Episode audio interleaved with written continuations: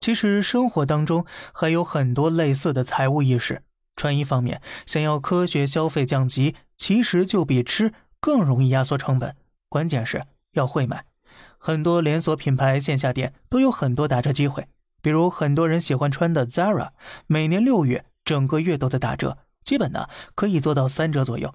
优衣库的打折机会就更多了，时间对的话，经常可以买到五折甚至更低折扣的衣服。网上呢还有网友专门总结这些品牌的打折攻略，大家有兴趣可以去看看。另外啊，如果你不在意的话，反季买衣服也是省钱妙招。很多线下店都有季末或者反季促销活动。至于网上购物打折的情况啊，那就更多了。除了六幺八、双十一这种促销时间点满之外呢，还有个小技巧。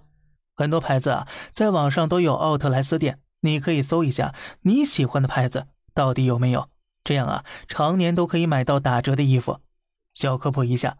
奥特莱斯是英文“奥特莱斯”的音译，一般就是指品牌折扣店。很多城市都有线下的奥特莱斯店，也是很不错的购物场所。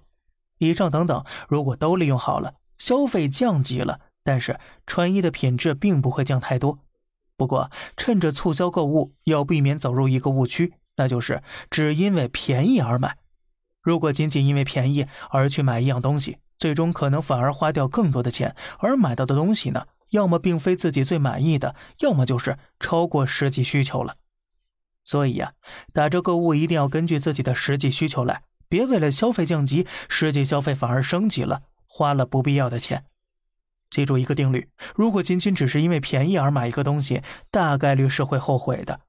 住房方面，核心思想就是：如果你本来就做好了不买房的打算。可以把本来打算买房的钱呢，利用一些财务手段，靠收益抵消掉一大部分甚至全部房租，自己手里永远还有足够现金。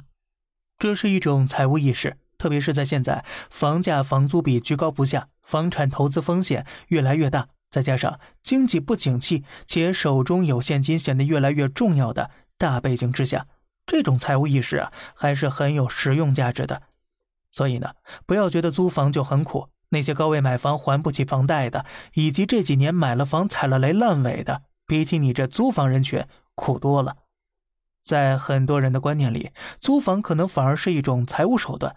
你确实有钱买得起你就买，没钱的话租房也能过好生活，而且啊，可能还要比那些面临高额房贷的人过得轻松多了。所以，租房虽是消费降级，但是你却对你的财务状况有了更多的弹性空间。可谓是进可攻，退可守。日常生活呢，也不用为了还贷而抠抠搜搜的，何乐而不为呢？